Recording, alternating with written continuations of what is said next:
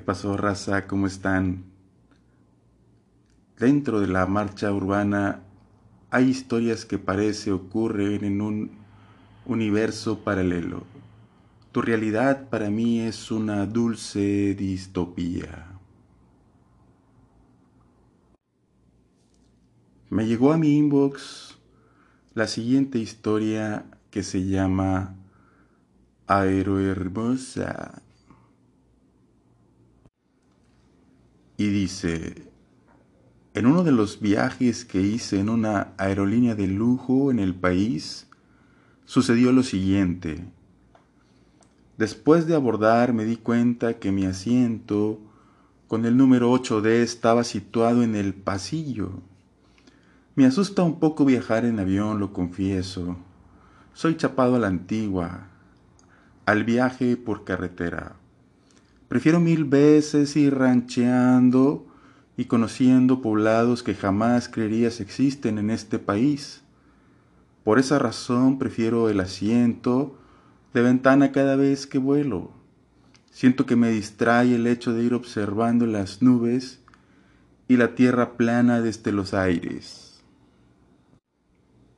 Mientras estaba disgusto en mi lugar, las azafatas iniciaron esa rutina que debes observar si no eres un viajero frecuente. Una de las aeromosas se paró junto a mí para hacer la demostración según las normas internacionales. Empecé a sentir el roce de su pierna sobre mi hombro izquierdo. Pensé, el pasillo está muy angosto o yo estoy demasiado ancho y gordito de hombros pero ese roce era cada vez más continuo y era inevitable que no tuviera en ese momento una reacción a tal evento. La suave textura de la licra acariciando mi brazo me encendió. Mi líbido despertó con ganas de obtener algo más. Obvio, no es el lugar para andar ligando y mucho menos a la chica morena de fuego con uniforme que parecía salir de un mundo de fantasía desconocido para mí hasta ese momento.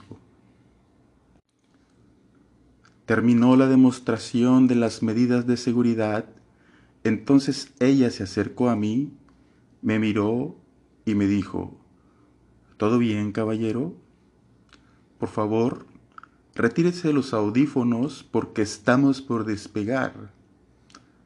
Sentí el fuego y el frío en esas palabras. El avión despegó y en las ocasiones que ella pasaba junto a mí, sus caderas rozaban mi brazo. El juego de seducción había comenzado.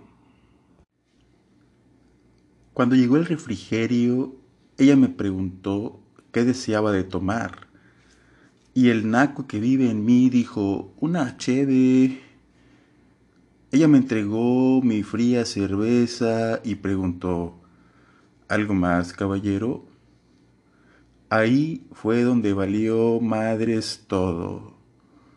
Le dije, quiero tu WhatsApp. Ella sonrió, no dijo nada y continuó haciendo su trabajo.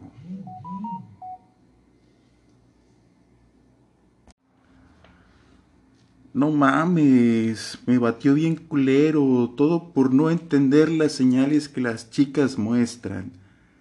Siempre he sido demasiado distraído en eso. Minutos más tarde, cuando pasó a recoger la basura que generé, me entregó una servilleta y susurró algo en un tono de voz muy bajito que no entendí. Pero, sorpresa, en la servilleta estaba su número de WhatsApp. Agregué inmediatamente su número a mi agenda y una vez que aterrizamos en Yucatán, le envié el WhatsApp más sensual y sabrosón que he escrito en toda mi vida, esperando tuviera el impacto dentro de cada una de las mentiras sazonadas con poesía que escribí, esperando que en el momento que ella lo leyera, jugara todo a mi favor. Mientras me encontraba en la línea para recoger mi equipaje, vibró mi móvil dentro de mi bolsa. Y sí, era ella. Pinche urgido, güey, pero qué bueno que me escribiste, decía el texto, seguido de las palabras mágicas, hoy me hospedo en esta bella y blanca ciudad, espera mi llamada. Desde ese momento el día parecía conspirar en contra mía. El reloj, con sus lerdas manecillas, abofeteaba mis ganas de recibir esa llamada. Qué frustración la mía. Pero la hora llegó, la llamada la recibí y ella me dijo, estoy aquí en el lobby.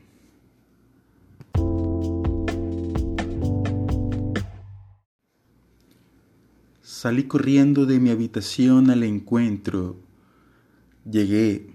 Ahí estaba ella, la bella hermosa de ensueño, vestida de un blanco virginal, con cero timidez en su rostro. Me recibió de abrazo y beso, y no perdí la oportunidad de agarrarle las nalgas mientras la saludaba. Y ella me dijo, no hay prisa, no corras, porque quiero que me satisfagas a mí primero. Inmediatamente subimos a mi habitación, todo sincronizado en forma y en tiempo como un reloj suizo. Cruzamos la puerta, me pidió que me pusiera sobre la cama mientras ella se despojaba lentamente de cada una de sus prendas, mientras bailaba la danza del más allá. Entonces besó mi cuello y sentí como sus dientes fríos traspasaban mi piel hasta llegar a mis venas y succionaron sin piedad mi alma. Era una mujer vampiro.